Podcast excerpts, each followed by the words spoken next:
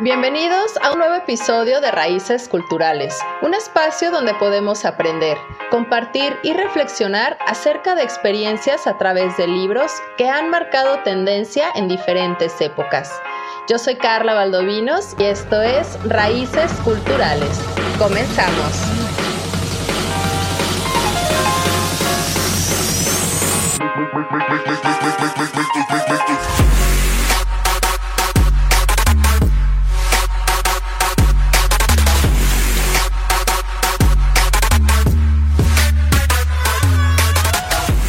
Estimados bibliófilos, muy buen día y bienvenidos a Cabina Digital. Yo soy Carla Valdovinos, agradezco que una vez más sintonicen este, esta plataforma para sumergirnos en este gran mundo literario. Y hoy tengo el gusto, la dicha, el honor que me acompañe un muy buen amigo, eh, Roberto Pozos. Bienvenido. Hola, ¿qué tal Carla? Muchas gracias por invitarme a ser parte de, tu programa y sobre todo gracias a ustedes también por sintonizarnos y por permitirnos entrar con ustedes hasta donde quiera que estén. Perfecto, claro que sí. Y es que hoy le tengo de invitado a Robert porque estamos celebrando este 28 de junio, que es el Día del Orgullo Gay, de la comunidad LGTBIQ. Ah, ¿verdad? Te sorprendí, amigo. Sé todas las siglas. Así es. Y yo me las sé, creo, completas, porque cada vez se va modificando y va ampliando. La diversidad, vamos, es muy amplia.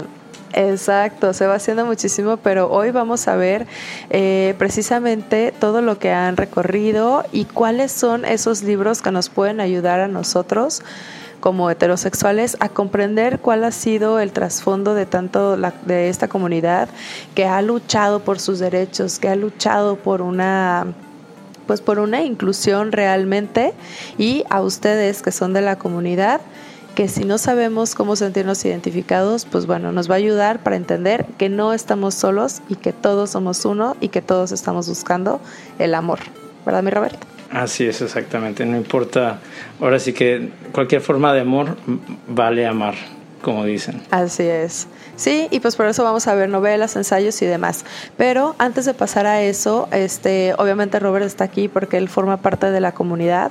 Y Robert, para ti, ¿cómo fue el inicio de como para decirlo a tu familia, porque obviamente te empezaron a gustar, pues yo que imagino que a la misma edad que a todos, que a todos nosotros, ¿no? Cuando empiezas acá que con el noviecillo, de que ya te gustó en la primaria un fulanito o sutanita, y pero cómo fue ese proceso de decirle pues a tu familia y a tu círculo, pues, pues sí, a tu círculo social y familiar?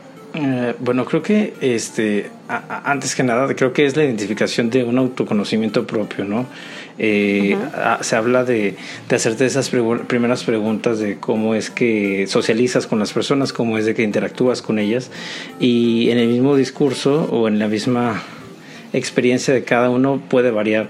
Y en eso también creo que tiene que ver mucho este tu círculo social los círculos en donde te desenvuelves. En mi caso este tenía un círculo religioso muy cercano eh, un círculo filosófico y tenía eh, la, la, escuela y varios círculos culturales. Vamos me estaba en, varios. Y cómo fue y cómo fue con esos o sea al momento de que te llegaron a cuestionar de respecto a tu orientación o fue como bien X? ¿Cómo fue eso? Eh, realmente creo que eh, había sido un cuestionamiento constante. Eh, creo que lo, primordial, lo primordial es venirte conociendo, hacerte, a saberte hacer las preguntas correctas en el momento correcto para ir generando ese, esa, esa madurez en la adolescencia, en la juventud irte cuestionando, irte preguntando por qué creo en lo que creo, por qué me gusta lo que me gusta. Y si es así, o sea, rompe, eh, si no te sigues un molde o si no sigues como eh, la norma que, que te marcan como establecida, también decirte por qué no. O sea, también creo que, creo que cualquier eh, forma es válida, pero sí creo que es importante el cuestionarte y el, el, el por qué.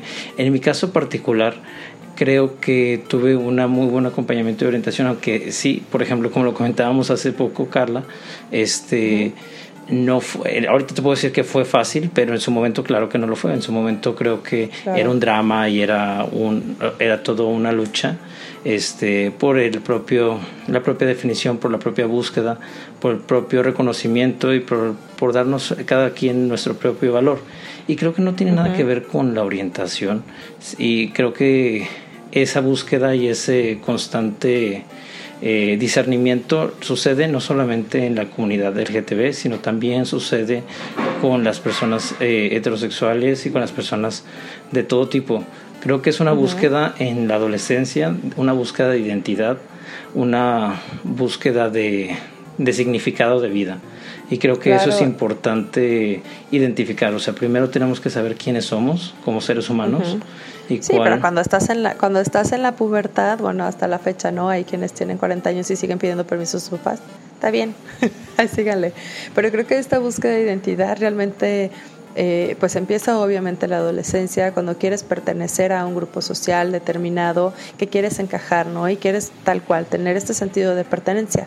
Ahora, algo diferente porque a nosotros, a lo mejor es una pregunta muy estúpida y que a lo mejor a, ustedes les como de, ay, güey, neta me van a preguntar eso, pero ¿cómo te sentías tú al momento de ver que realmente eras diferente al estándar social que tenemos, eh, pues desde siempre?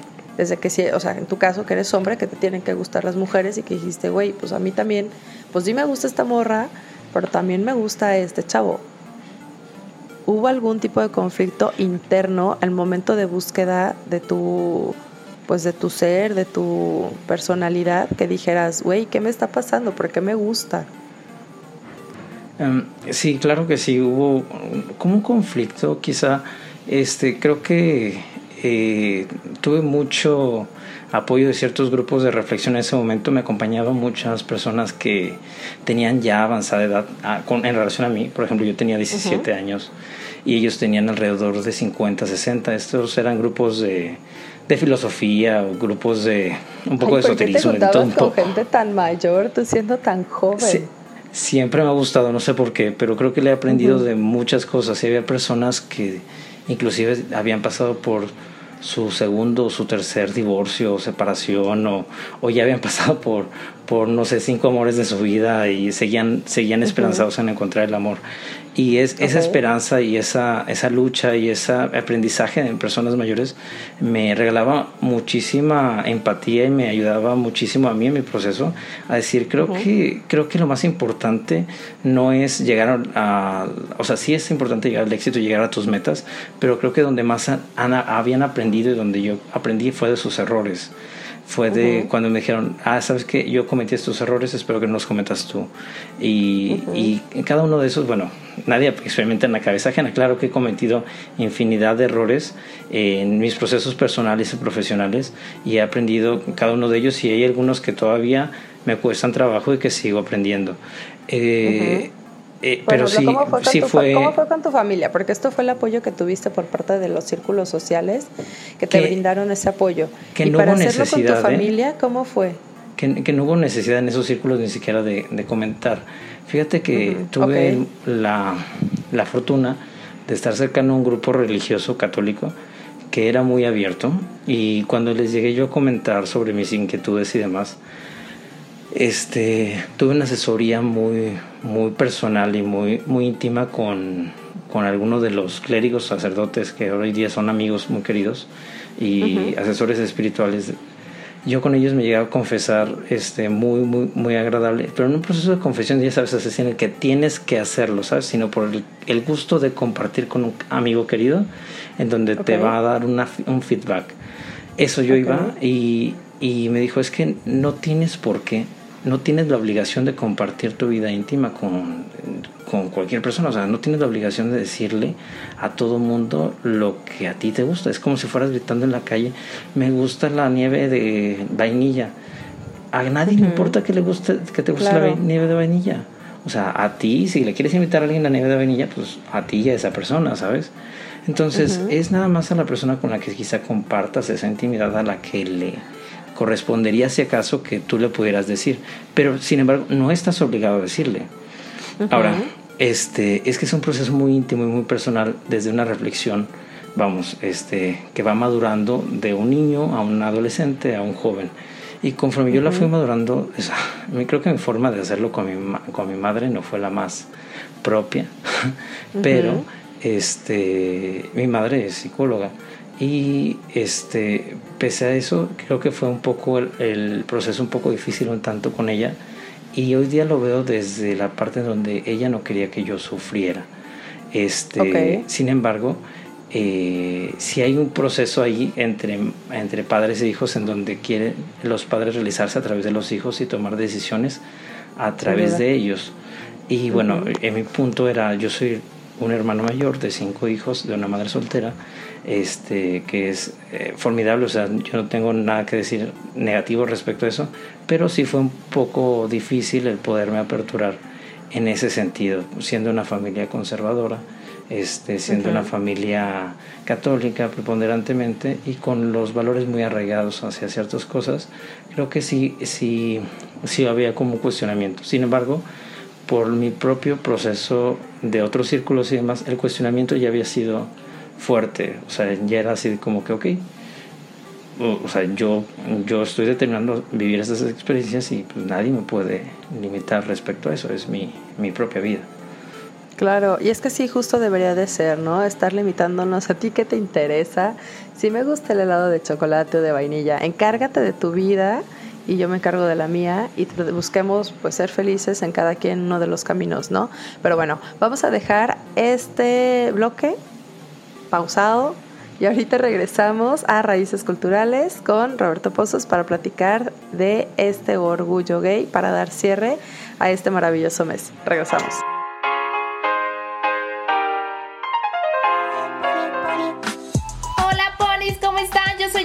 leche de que pecho para pony. Eso, eso. También aquí a Calostro, como no. Escúchenos siempre en cabinadigital.com cada miércoles a las 7 y los viernes de repe a las 8. Así es, y si se apendejaron, nos pueden escuchar en Spotify también. Y en Apple Podcasts. Eso, exactamente. Ay, puede decir. Así es, todos los miércoles a qué hora, por. A las 7 de la noche.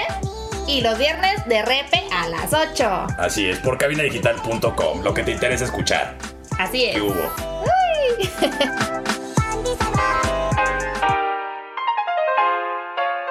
Ya estamos de regreso en Raíces Culturales y vamos a seguir platicando sobre este mes del orgullo gay. Y creo que algo que tenemos duda, este, incluido aquí mi invitado Robert, es qué significan estas siglas LGTBIQ.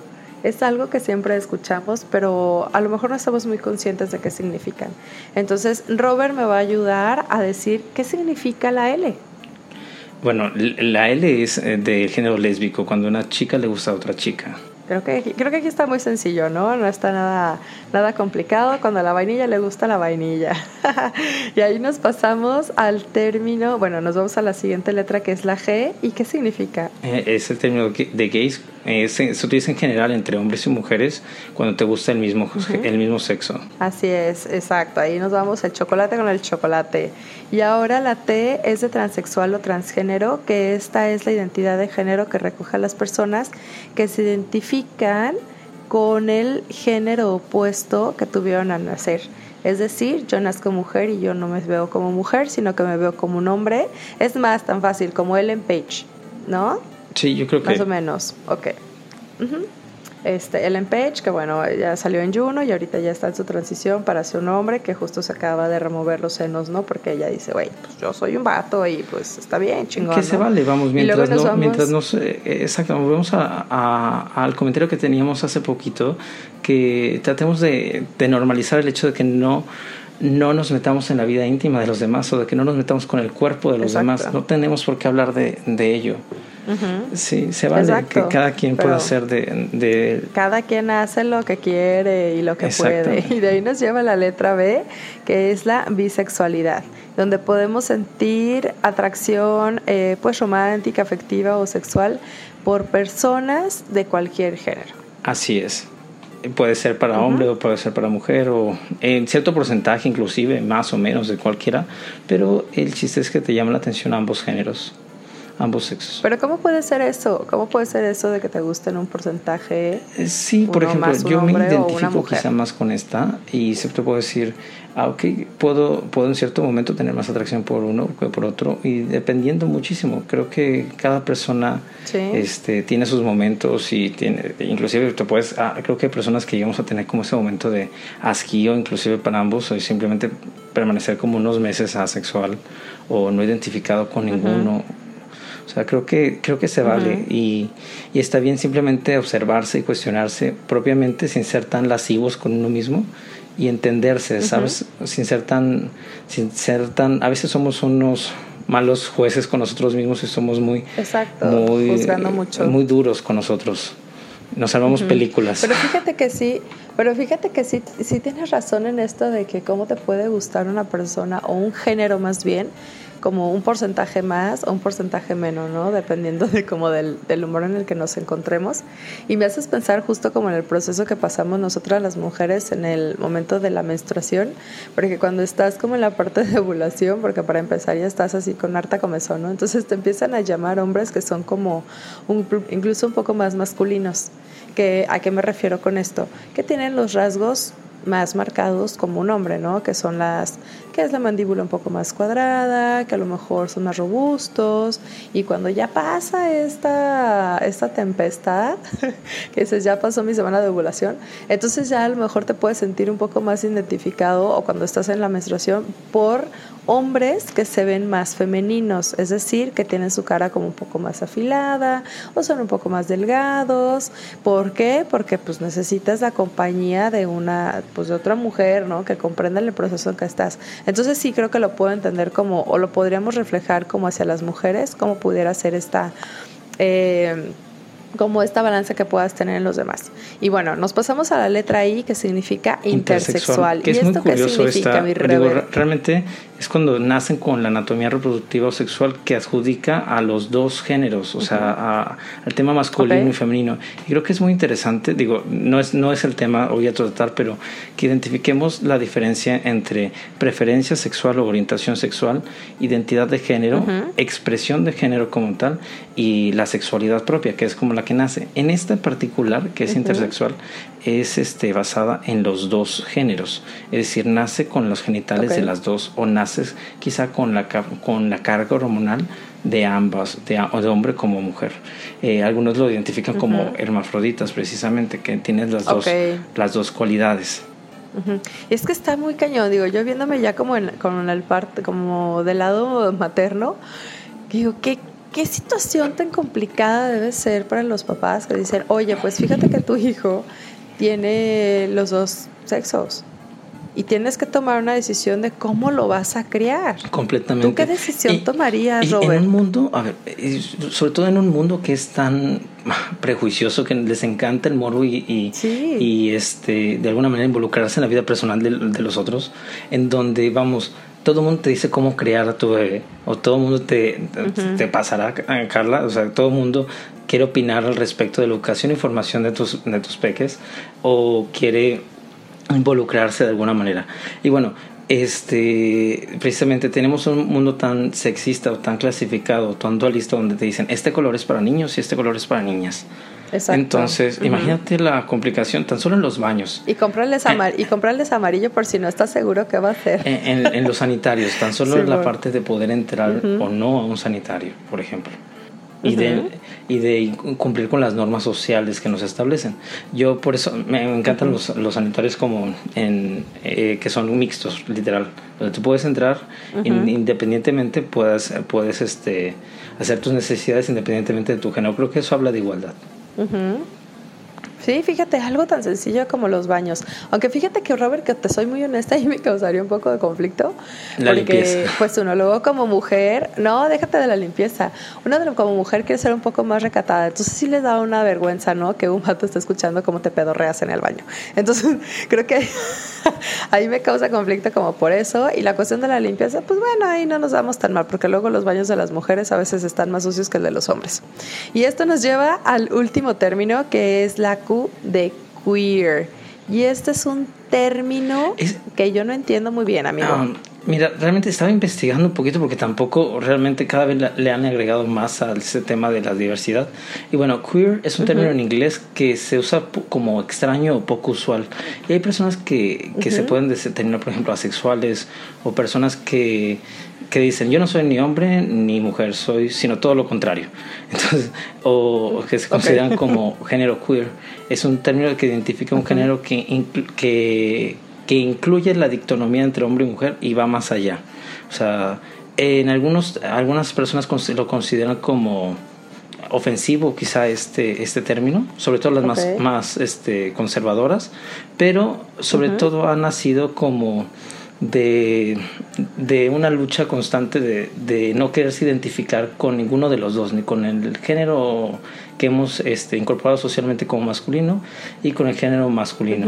O sea, nace este, este como tercer género que es el queer, que es más o menos como los años 90, una lucha este, que se, ha ido teniendo por no establecer como un, un propio género de masculino y femenino. Entonces, ¿Podríamos considerarlo quizá como algo andrógino? Mm, creo que andrógino ya sería algo muy eh, este muy, como específico? exactamente. Este, el queer lo que busca es eliminar las etiquetas sociales este, de masculino y femenino. Entonces, lo que busca es como que no identificarse con ninguno de estos y trata de trascender más allá de ellos. Ok. Sí, o sea, es algo muchísimo más amplio, más ambiguo. Es una lucha que nace en diferentes espacios del mundo, pero este, lo que busca precisamente es no nada más hablar de hombre, hombre mujer, sino hablar de amor, por así decirlo, hablar de hablar de de, de afectividad más allá de las etiquetas este, de preferencia sexual sociales, ¿no? Las que tenemos. Ok, bueno, está, habrá que investigar un poquito más de eso porque sí me queda como un poco de duda.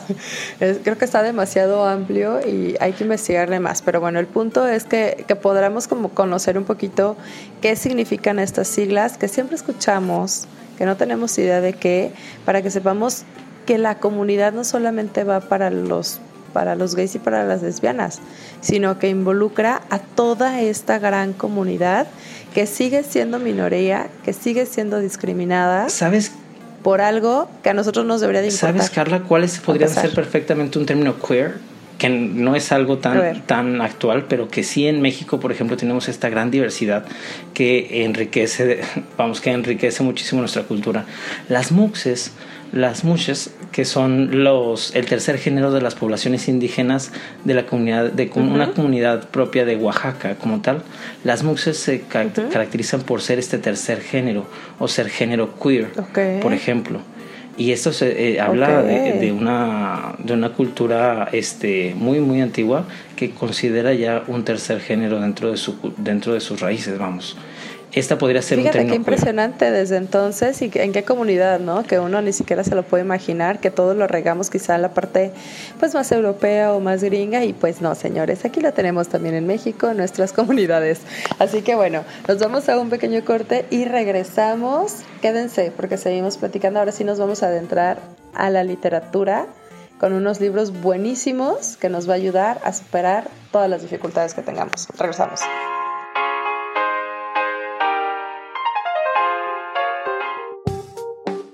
Estamos en una época donde no sabemos qué va a pasar con el clima. Así que hoy más que nunca, hombre o mujer prevenida valen por dos. Llama a Ingeniería y Construcción y prevé cualquier cosa que pueda ocurrirle a tu casa durante las diferentes estaciones del año. Ingeniería y Construcción. Búscanos en Facebook y pide tu cotización.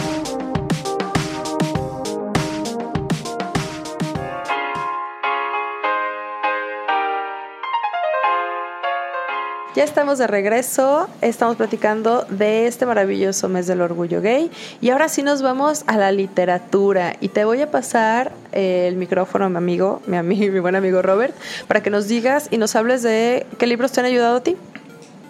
Bueno, realmente digo, te agradezco muchísimo, Carla, por la invitación. Yo no me considero un erudito ni una persona muy, muy culta, vamos, pero igual sí podría compartir con ustedes un poco de lo que me ha tocado en experiencia conocer y disfrutar en literatura. este, vamos, yo a su vez no solamente hablo por mi voz, sino que afortunadamente compartí algunos algunas cosas con, con amigos antes de, de, iniciar el programa y me pudieron pasar este, parte de, de aquellos libros que les han este, llamado la atención y que les han ayudado en su propio proceso. Y en esto platicábamos que antes de una orientación es o sea, identificarte, identificarte con una orientación o cuestionarte referente a esto, no hay una edad para hacerlo. Creo que te puedes cuestionar esto en cualquier edad, ya seas niño, joven, adolescente, joven, adulto pero este es un proceso constante de autoconocimiento. Eh, por ejemplo, a mí uno que personalmente me llamó mucho la atención es un libro, este, algo no complicado de leer, pero sí es este, pero sí es, por ejemplo, es un discurso constante, es una novela policíaca.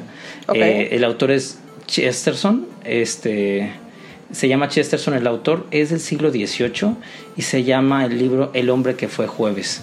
Se le considera una, una obra maestra este. Chesterton es un autor que inspiró a Borges. Es el padre, es el, el padre de la parábola, se considera que es Jesús en, en la obra de la Biblia. Y este es el príncipe de la parábola, Chesterton. Y, y utiliza una ironía muy rica, una ironía bastante, bastante perspicaz y donde puede mantener un, un diálogo. Su escritura, así como Saramago, se, por ejemplo, se distingue con tener una forma de escritura corrida, Chesterton te puede estar hablando de tres cosas al mismo tiempo en un solo discurso. Entonces, utiliza pequeños cuentos en donde te puede estar hablando de tres diferentes cosas simultáneamente y tú captas esos, esos mensajes. Eh, este, el hombre que fue jueves, habla de la anarquía, del deber ser, o sea, del deber ser y del querer ser. Entonces, para mí me llamó mucho la atención este libro porque en un proceso de adolescencia, cuando te marcan todas aquellas normas de que debes cumplir y tú eh, siendo adolescente en este en este ejercicio de estira y afloja, dices, bueno, ¿qué quiero ser realmente y qué no quiero ser? ¿Y qué debo ser y qué no? Entonces te cuestionas y dices, tratando de cumplir con la mayor parte de cosas que te tocan en tus roles sociales, familiares, este, laborales y demás que tengas que cumplir. Sin embargo, te cuestiona aquellos en un proceso de autoconocimiento muy, muy, este, muy exacto. Entonces te preguntas al final quién soy. Este es un libro, El hombre que fue jueves de Chesterton. Y creo que otro, creo que podemos decir y comentamos, las ventajas de ser invisible, que salió más o menos a finales del 2009-2010. Una que salió el libro y mm, casi seguido salió la película, en donde sale esta Emma Watson, sí. Este, creo que esta, este libro o película es formidable para cualquier niño o cualquier adolescente que esté en edad de pubertad para cuestionarse aquellos momentos en cuando empieza a gustarte la primera chica, cuando tiene su primera experiencia íntima, cuando se logra cuestionar algunas cosas. Pues como las primeras, como las primeras ocasiones o las primeras veces, ¿no? Cuando vas experimentando el amor, eh, las desilusiones, el, los crush, todo, todo lo que estamos viviendo por, por primera vez, se me hace una película, la verdad, súper chida, porque tal cual como dijiste, sale Emma Watson, sale también Ezra Miller, que a mí me fascina Ezra Miller, se me hace una persona súper andrógina, que le vale, ¿no? Dice, yo no voy con el estereotipo de cómo tiene que ser, o cómo se tiene que ver un hombre, o cómo se tiene que ver una mujer, hoy quiero usar maquillaje, me quiero pintar las uñas, hoy quiero hacer esto y quiero hacer el otro.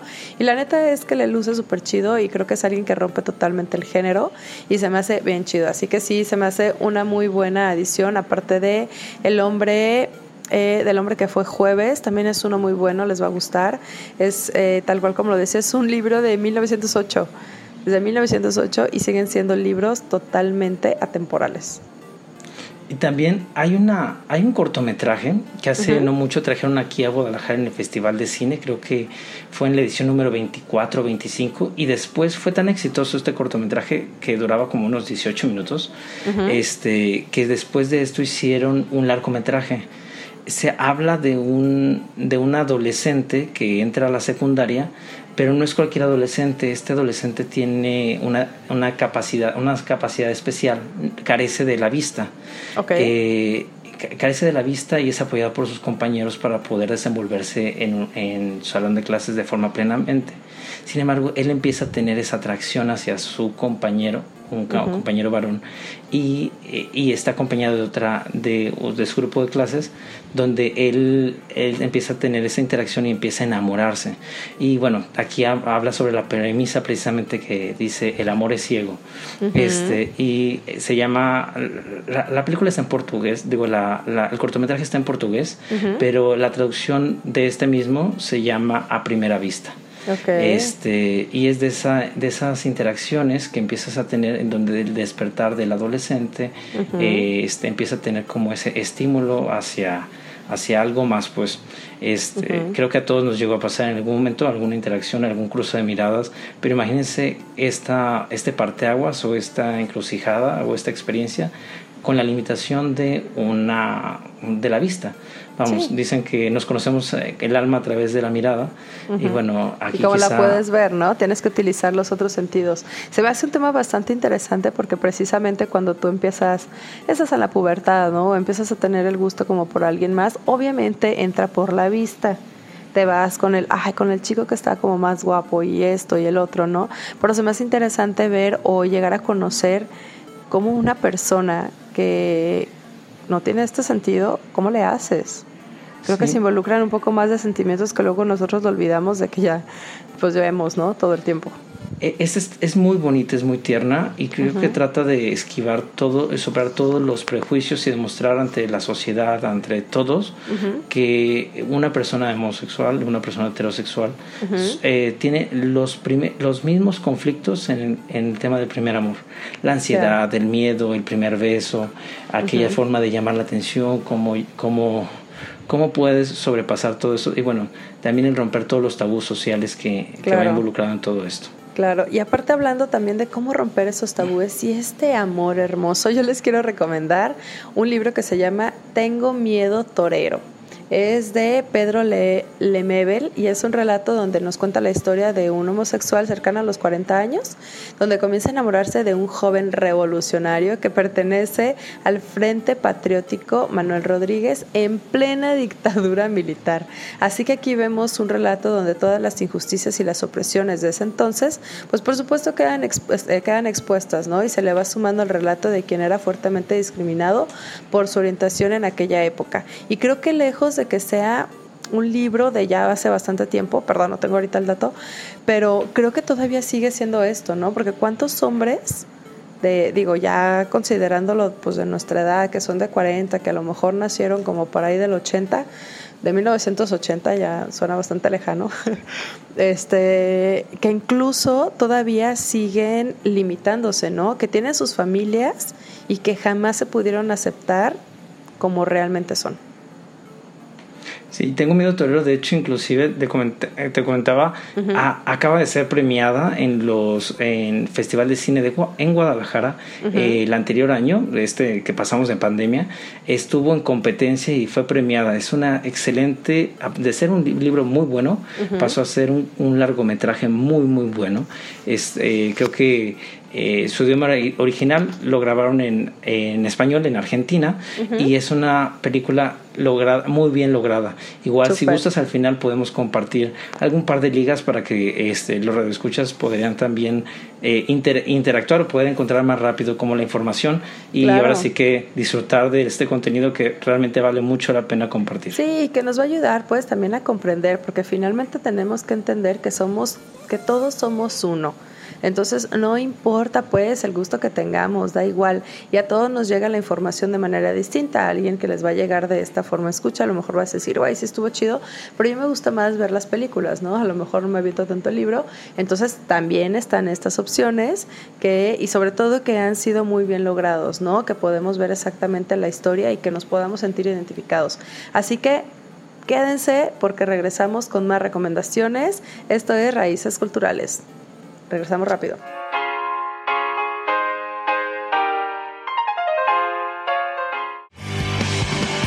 Oli, yo soy Carla Baldovino. Y yo soy Gaby Cárdenas. Y marchemos juntos porque hemos sido criticados, juzgados y etiquetados.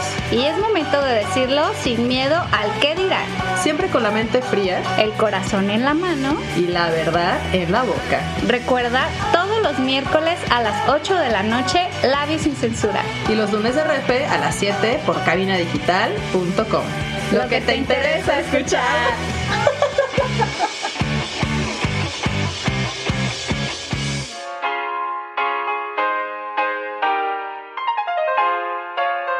Ya estamos de regreso en este último bloque donde me estuvo acompañando Robert Pozos, platicando de este orgullo gay. Y nos vamos rápido porque tenemos un buen de libros que recomendarles, un buen de obras, para que comprendamos y seamos empáticos con toda esta gran comunidad que nos aporta tanto.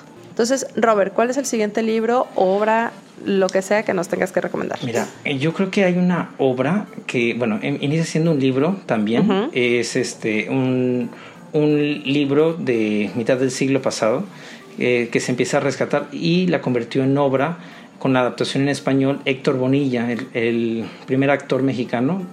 Este se llama Yo soy mi propia esposa y habla, es un monólogo perfectamente logrado por Héctor Brunilla, cerca de 20 personajes en escena y precisamente eh, marca, por ejemplo, un momento en donde este, en la época nazi eh, una persona de, de varón migra y se oculta en la vestimenta de una mujer este, para poder eh, sobrelibrar la Segunda Guerra Mundial y no ser no ser este víctima o, no, morir en, el momento.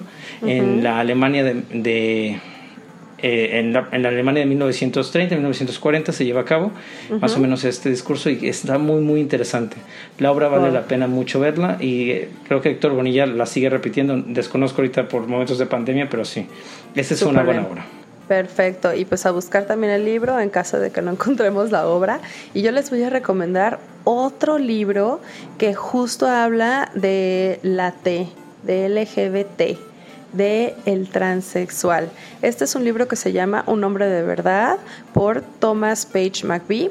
Y este, este yo creo que más que un libro realmente es un acto de heroísmo donde inspira, donde alienta, donde nos va dejando huella tal cual. Porque resulta que Thomas Page McBee fue el primer boxeador transexual en combatir en el Madison Square Garden. Pero este libro, bueno, no va de eso, ¿no? Resulta que McBee pues nace con cuerpo de mujer, pero siempre se supo hombre. Entonces así que se avienta todo el proceso, ¿no? Desde operarse, este, y entonces empieza a entender que el mundo pues no va a volver a ser igual porque pues el, porque cambiar de género lo va a cambiar absolutamente todo. Y eso se trata el libro precisamente, porque es el relato en primerísima persona de esa transición. Es un testimonio sobre qué significa ser hombre en el mundo actual. Y cuando McVie decide inscribirse en un gimnasio de boxeo para entender la masculinidad a partir de la violencia, se reconoce como amateur ante ese deporte y ante las preguntas más elementales sobre su propia identidad. Así que esto nos puede ayudar también a comprender cuál es la trascendencia que tenemos o la trascendencia que tienen las personas este, transexuales o transgénero para que veamos todo el proceso y qué complicado es y podamos ser empáticos y lejos de ser juicios o prejuicios, pues les podamos echar la mano, ¿no? Para decir, güey, está bien, qué chido que finalmente te descubriste, que es finalmente lo que nos decías, ¿no, Robert? Ese descubrimiento de quiénes somos. Exacto. Creo que otros dos libros que les podemos recomendar es No soy un monstruo de de Carmen Chaparro. No soy monstruo. Es, es eh, Carmen Chaparro es una escritora. Este, eh, es una, esta, esta escritora es española. El libro está traducido ya en varios idiomas. Este, y fue casi la novela del año, o fue uno de los más vendidos en el 2017. Para aquellas personas que nos gusta el thriller, que nos gusta el suspenso y que nos gusta un poco la novela policíaca, como les dije a mí, el que me marcó fue El hombre que fue jueves.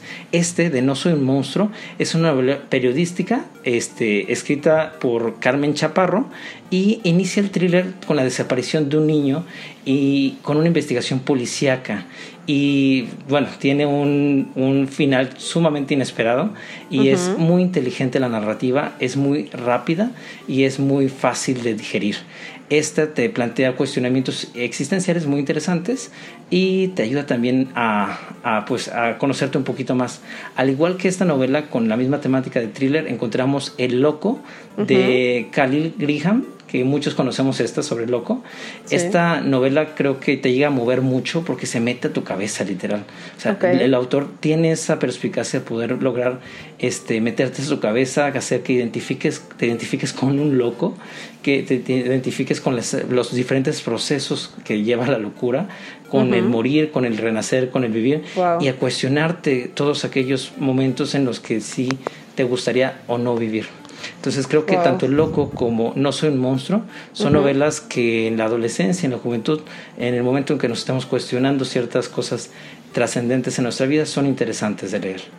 Güey, eso está súper padre. Y fíjate que yo me encontré un libro, mi Robert, para nosotros que todavía no comprendemos esta, esta última letra que es la Q de queer me encontré un libro que se llama El género en disputa, feminismo y la subversión de la identidad de eh, Judith Butler. Este se considera como uno de los textos fundamentales perdón, de la teoría queer y del feminismo posmoderno y postestructuralista.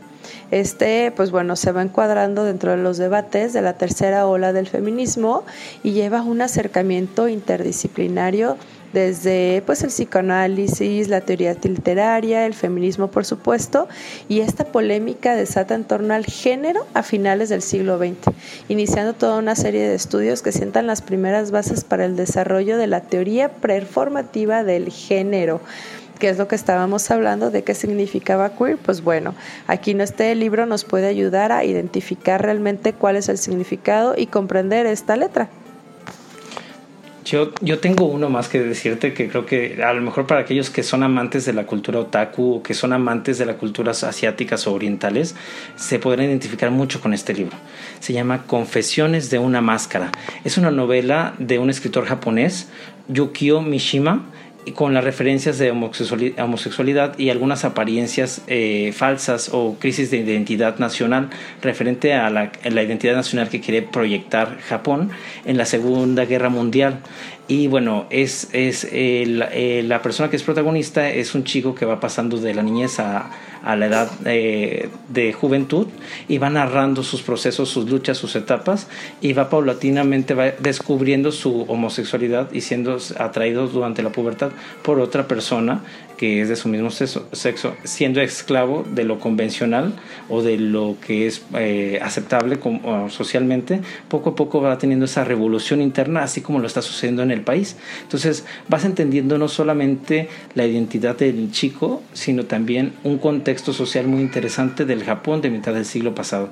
Ese es muy interesante, se llama eh, Confesiones de una máscara de Yukio Mishima y me voy rapidísimo con una, una película que creo que todos deberían de ver. Es algo muy, muy bonito que se llama eh, Plegarias de Bobby.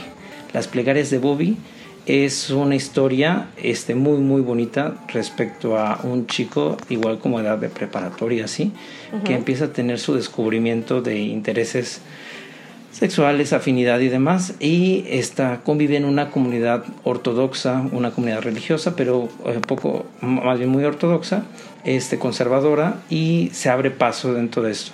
Hay temas eh, fuertes en la película, pero este, al final nos deja una reflexión muy interesante. Perfecto. Y con esto, este, quiero agradecer, Robert, ya nos estamos quedando sin tiempo y recordarles que hay muchísimos grupos de ayuda que los pueden buscar.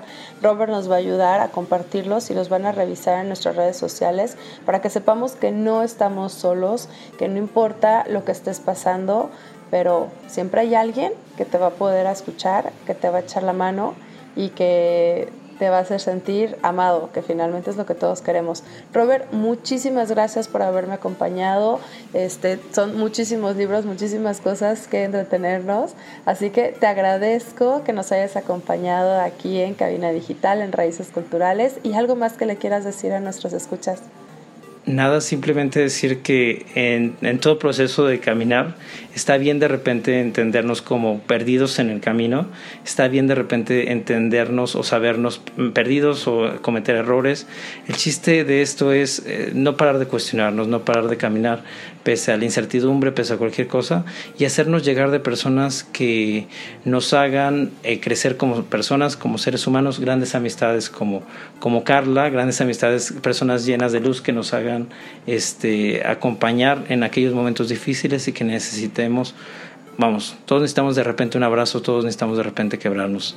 Y es importante que, que, tengamos cada uno de nuestros procesos. No están solos, siempre háganse llegar de los seres queridos y de los grupos de ayuda. O sea, hay muchas formas de seguir adelante en cualquier cosa. Y pues nada, agradecer Carla por la invitación. Muchas gracias. Al contrario, Robert, un gusto que me hayas acompañado. Ahí nos va a quedar pendiente para luego platicar de las ventajas de ser invisible, que me fascina ese libro. Y la película también está bastante cool. Así que quédense también ustedes aquí en Cabina Digital, porque seguimos con muchísima programación que seguro será de su interés y de sagrado. Así que muchísimas gracias. Y si ya no alcanzaron, el lunes a las 12 en lunes de RP tenemos nuestra repetición, obviamente, para que este, se queden con nosotros. Muchísimas gracias. Hasta la siguiente semana. Muchas gracias.